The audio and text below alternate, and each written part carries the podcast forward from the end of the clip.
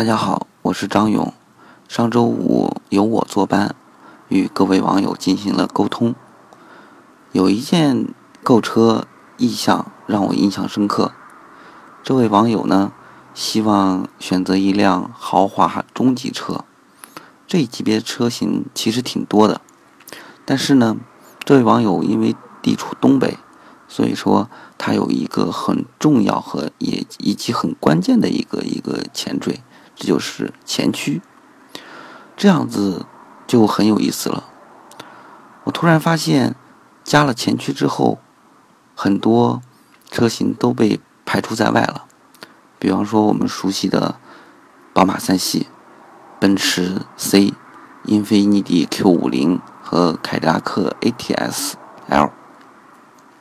以往来说，加长是选择车型的决定性因素。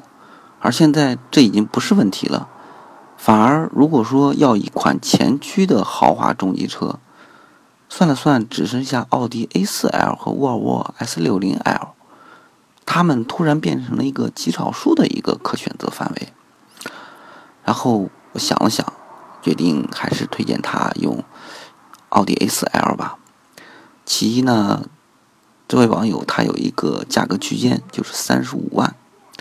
三十五万的区间，奥迪 A 四可选择的车型更多一点，而且呢，如果谈得好的话，夸轴版本也有可能获得。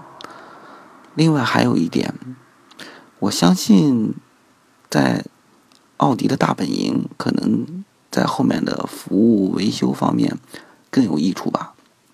果不其然，后来我还真是查了一查，在东北的 4S 店，奥迪。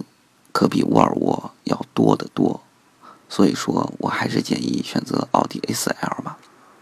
另外，也有还有一位网友，他特别中意奔驰的 GLC 这款车，即将在广州车展前夕上市发布。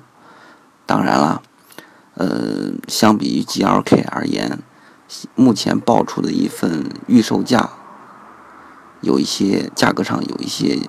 增长，但是此君极喜欢 GLC，那么就没有什么可以建议的了。最后呢，嗯，做个广告吧。嗯，这位网友非常想见我们的夏老师，因为他说要感谢夏老师的每一次讲解，这样他在四 S 店看车的时候，他说让销售都自愧不如。啊，非常感到欣慰，也希望夏老师后面给我们大家多多讲解，多多答疑吧。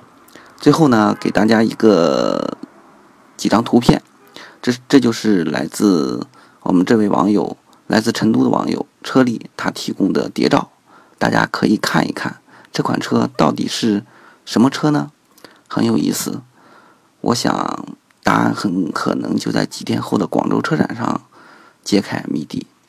嗯，提个醒吧，大家可以关注一下三点一馆，而且这款车与第一位网友的前驱需求刚好能够呼应上，好吧？